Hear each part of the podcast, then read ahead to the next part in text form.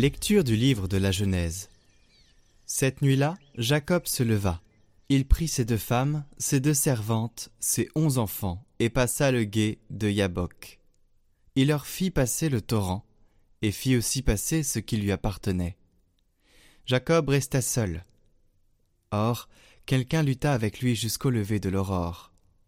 L'homme, voyant qu'il ne pouvait rien contre lui, le frappa au creux de la hanche et la hanche de Jacob se démit pendant ce combat.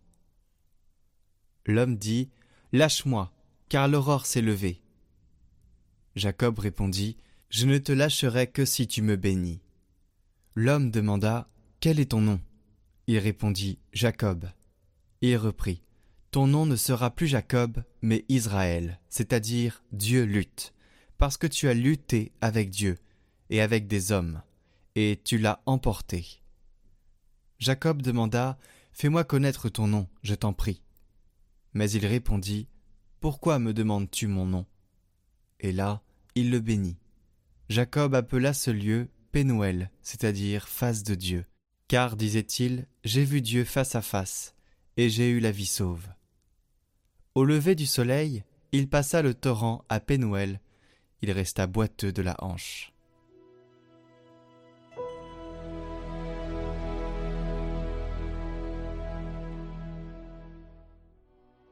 Seigneur, par ta justice, je verrai ta face. Seigneur, écoute la justice, entends ma plainte, accueille ma prière, mes lèvres ne mentent pas. De ta face me viendra la sentence, tes yeux verront où est le droit. Tu sondes mon cœur, tu me visites la nuit, tu m'éprouves sans rien trouver.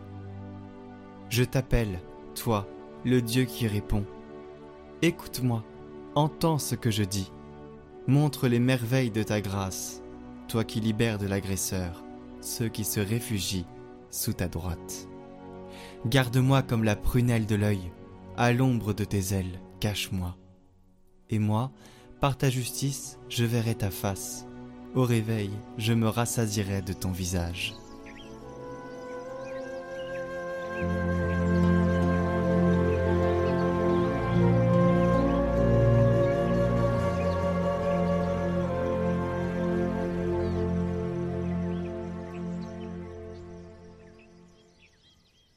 De Jésus-Christ selon Saint Matthieu. En ce temps-là, voici qu'on présenta à Jésus un possédé qui était sourd-muet. Lorsque le démon eut été expulsé, le sourd-muet se mit à parler. Les foules furent dans l'admiration et elles disaient Jamais rien de pareil ne s'est vu en Israël. Mais les pharisiens disaient c'est par le chef des démons qu'il expulse les démons. Jésus parcourait toutes les villes et tous les villages, enseignant dans leurs synagogues, proclamant l'évangile du royaume et guérissant toute maladie et toute infirmité. Voyant les foules, Jésus fut saisi de compassion envers elles, parce qu'elles étaient désemparées et abattues comme des brebis sans berger.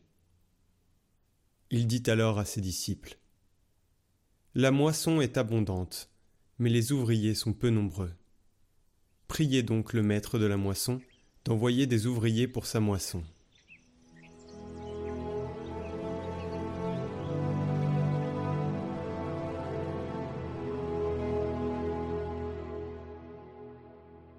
Commentaire de Saint Paul VI Saint Benoît, patron de l'Europe. Messager de la paix, artisan d'unité, maître de civilisation, et avant tout héros de la région du Christ et fondateur de la vie monastique en Occident. Tels sont les titres qui justifient la renommée de Saint Benoît, abbé. Alors que s'écroulait l'Empire romain, désormais à son terme, que des régions de l'Europe s'enfonçaient dans les ténèbres et que d'autres ne connaissaient pas encore la civilisation et les valeurs spirituelles, c'était lui qui par son effort constant et assidu a fait se lever sur ce continent l'aurore d'une ère nouvelle. C'est principalement lui et ses fils qui, avec la croix, le livre et la charrue, apporteront le progrès chrétien aux populations, s'étendant de la Méditerranée à la Scandinavie, de l'Irlande aux plaines de la Pologne. Avec la croix, c'est-à-dire avec la loi du Christ, il a affermi et a développé l'organisation de la vie publique et privée. Il convient de rappeler qu'il a enseigné aux hommes la primauté du culte divin avec l'office divin, c'est-à-dire la prière liturgique et assidue. Avec le livre ensuite, c'est-à-dire avec la culture. Au moment où le patrimoine humaniste allait se perdre, Saint Benoît, en donnant renom et autorité à tant de monastères, a sauvé la tradition classique des anciens avec une sollicitude providentielle, en la transmettant intacte à la postérité et en restaurant l'amour du savoir. Et enfin, avec la charrue, c'est-à-dire avec l'agriculture et d'autres initiatives analogues, il a réussi à transformer des terres désertiques et incultes en champs très fertiles et en jardins gracieux, en unissant la prière au travail matériel, selon son mot célèbre ora et labora, prie et travail. Il a ennobli et a élevé le travail de l'homme.